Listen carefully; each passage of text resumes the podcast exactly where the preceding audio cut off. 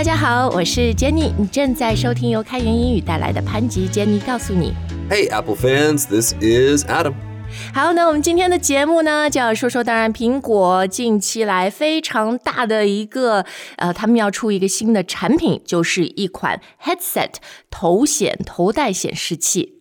Right, but it's not just called the Apple headset. That's a pretty boring name. No, the name of this new product is the Apple Vision Pro. I wonder why they didn't call it the Apple Eye headset 。可能已经有什么人注册过去还是啥的。 Right, well, if that's the case, maybe they can try the Apple iSet. I said 。 好好，我们今天要说的是这个 Apple Vision Pro 哈。那其实呢，这期节目我前两个礼拜就想做的，但是咱们的顶流 Adam 老师出去度假了，所以 see what you missed the biggest tech news in like since iPhone basically。 Literally decades, right? 是是是，you missed decades，但没关系，we're here today, you're here today, and we're going to be talking about Apple Vision Pro 和其他的关于这个 headsets 头显 非常重要、非常关键的一些英语。 Okay, cool, cool. So, where should we start? 好啦，我们就先从它的名字 Vision Pro 开始说吧。那么 Vision 呢，我们大家应该知道，它有一个意思就是呃，like your ability to see，对不对？ That's right. 呃，那 vision，然后呢，它还有一个意思，就是比喻的，就是说一个人或者像苹果这样的公司，they really have vision，就好像 they can see really far into the future，而且它是可以引领这个未来的潮流。 Yes, that's right. And if you guys remember, Apple was founded by a guy named Steve Jobs, who everybody called a visionary.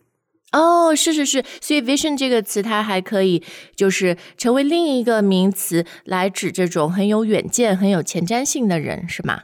Exactly. So I don't think this name was chosen by accident. 嗯嗯，好，那么这个呃 Apple Vision Pro 它没有中文名啊，还还是用英语的，就叫 Vision Pro。那 very quickly Pro 的发音，呃，it comes from the word professional, right? Yes, that's right. But remember, guys, when we use the full word professional, we actually don't want to make an O sound. It's pro, professional. But when we see P R O, that's always going to be pro. 嗯，就是一个 O 的音哈。好，那我们看一下这款 Apple Vision Pro，它是苹果的第一款头显 headset。那么这个 head 和 set，呃，头，然后 set 就是一个像设备一样哈。在英语里面，它是同一个单词，right？When you spell it，啊、t h e s e two are together。That's right, one word. 说老实话啊，就做今天节目之前，我还不知道这个东西中文叫头显，因为我好像一直就是用它这个英语的 headset 是一个 headset。其实讲到头显，我觉得特别前几年的头显吧，就是还是让人感觉到是一个比较小众哈，英语说是比较 niche 的这种产品。Yes, super niche, kind of geeky, a little bit clunky, definitely not mass market. 哦，对对对，所以刚刚 Adam 用了一些非常好的词哈，像那个 niche，n i c h e，就是形容比较呃小众，但是呢，它的这个反义词也是所有公司都期望实现的啦，就是 mass market 是吧？大众市场都能够买，都能够接受。Exactly, exactly. But if your products are geeky and clunky, you will probably not reach that mass market status. Yeah, because um, you know, I do have a headset at home. 呃，是 I think one of the 呃、one Christmas 我孩子收到的一个礼物，就是那个挺早 Oculus 那家公司做的。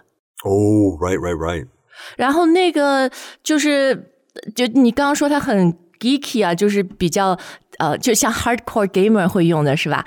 就是很很极客的那种人。然后 clunky clunky 的意思就是就戴着挺不方便的，because it is kind of heavy and then when you wear it you put it on your head，就是你跟世界好像就隔绝了，因为他就看不到外面。所以我儿子用过几次，在那里打游戏的时候，他一会儿就撞到墙上啊什么，because he couldn't see the real world while he was playing um games and he looked super funny to the outside world. Okay, so he was not an early adopter then. 他自己，我觉得他好像有点算 early adopter 吧，因为他不是很早就用了嘛。But it did not last. This whole, you know, VR, AR, virtual reality，还有现在我们说的 augmented reality，嗯。其实现在在我们生活里面都有 many many different elements of them，但我感觉好像当你一说什么 VR AR 的时候，哈，就 就跟你这样讲的，跟 mass market 跟咱们这个老百姓好像有点距离感。Right, but hey, who knows? Maybe the Vision Pro is going to be the product that finally changes that because it's an Apple product. 对对对，苹果 so far 好像所有的东西都很成功哈。Exactly. Not only are they good at designing products, they are so good at marketing products, including knowing when to drop words that aren't really resonating with the people and coming up with new ways to attract buyers. 对你这个点特别好。I can't remember like are they the one who invented smartphone 这个词吗？ 因为 before that we didn't 这个概念没有这个产品，对吧？然后我们有手机，我们有移动电话啊，mobile phone，但没有人叫这个东西是一个 smartphone。Yeah, well, I have to search and see。如或者也许我们的用户知道哈，是不是苹果最先发明出 smartphone 智能手机这个名词的？呃、uh,，in any case, with their new headsets, they're not calling it 一个什么 VR, AR, MR headset. They are calling it spatial computing. 哦，对，就是在苹果官方的发布会上，还有所有的跟 Vision Pro 相关的这些介绍里面，呃，我觉得这个词 it it really stood out to me，因为是我第一次听到哈，就是这个空间计算 spatial computing。然后呢，反正我听了以后，我也不太明白它是什么意思。But after watching the official Vision Pro video，我大概能理解。Right. Well, spatial, of course, refers to space. And yeah, when you watch the promo for these products, you can see people using their space to have meetings, watch movies. 对对，反正 Apple 的介绍就是，呃，in their official copy，他们官方文案是说，这个 spatial computing 就是能够将数字内容非常无缝的融合到真实世界。Right. It seamlessly blends digital content with your physical space.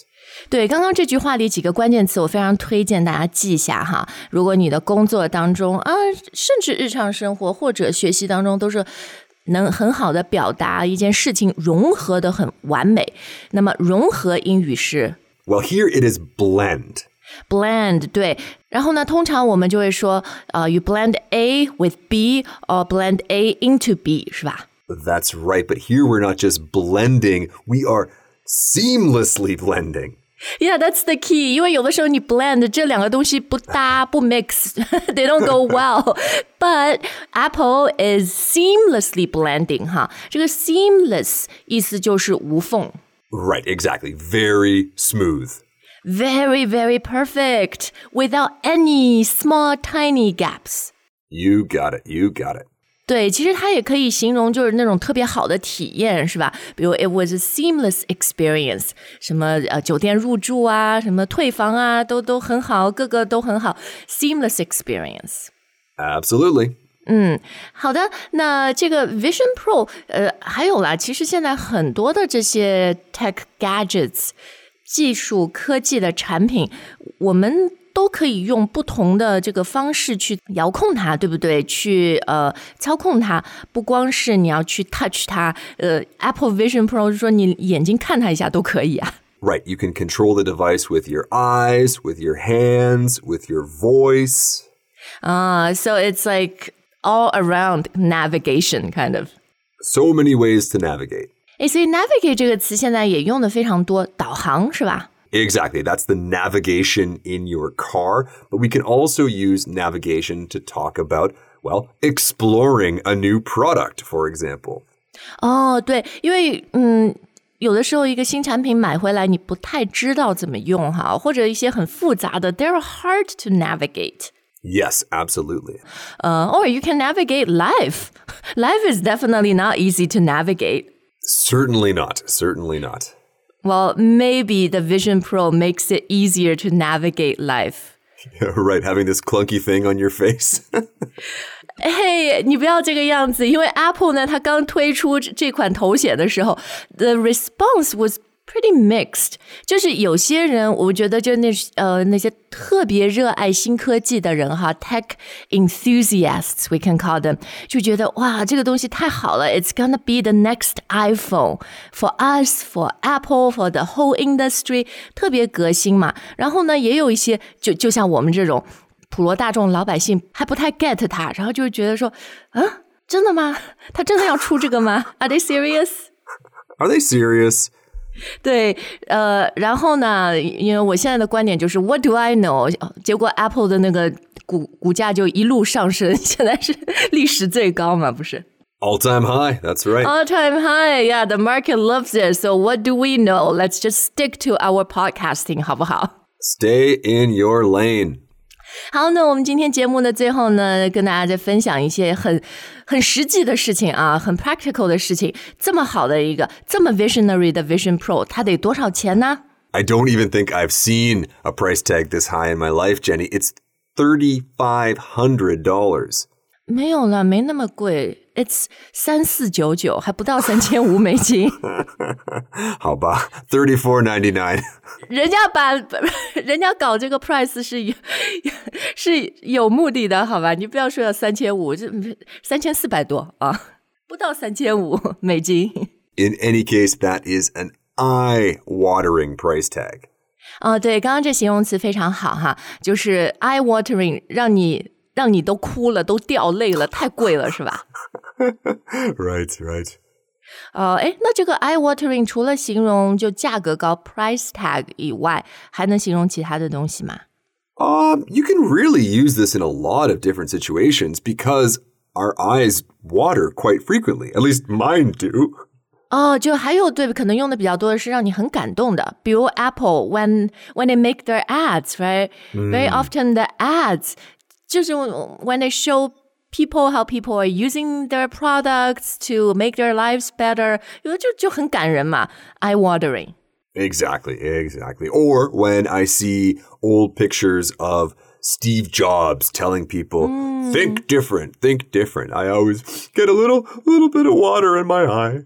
对，但是好像很多这个 第一代产品啊，first gen products 就会比较贵一点，然后随着它慢慢的更多的量产，hopefully the price will come down a little。 Yeah, for sure. Early adopters, they pay the price. They they want to pay the price though. They're happy to pay the price to be the first ones to have the tech, but mm, you know, for a guy like me, I would rather wait for the price to come down and also for them to iron out some of the kinks. 哦、i r o n out some of the kinks. Kinks 就是一些小问题，是吧？就是一些第一代的产品，嗯，可能它是慢慢就需要优化和解决的哈。但不管怎么样，这个产品呃，pretty much set to be a game changer。以前这么多的头显 headsets。 没有人那么 excited. The whole, it's not like the whole world was watching. Oh, this new headset. Right, but as soon as Apple puts its name on something, then it lends this type of product a new kind of credibility. 对，好，那我们今天的节目就到这儿哦。最后要问大家，当然会问一下，你准不准备买这个 Vision Pro？还有呢，你知不知道它里面有什么黑科技？我们节目里面没有讲的，让你非常 excited。 Yes, that's right. And of course, if there is anyone from Apple listening, if you wanted to send Jenny and I a sample of your product, it, it, it would be appreciated. 我们好像不够顶流，所以大概不会收到。好，最后我想问你啊，我刚刚讲那个黑科技，这个也在中文里用的挺多的，什么黑料理了、黑科技了，这可以说 black technology 吗？Wouldn't really make a lot of sense to a native speaker. It's probably best to stick to another phrase like cutting edge. 呃、r i g h t 就是特别前沿、特别领先的哈，cutting edge technology。好的，那我们今天的节目就到这儿，非常感谢大家的收听，We'll see you next time。 All right, guys, bye for now.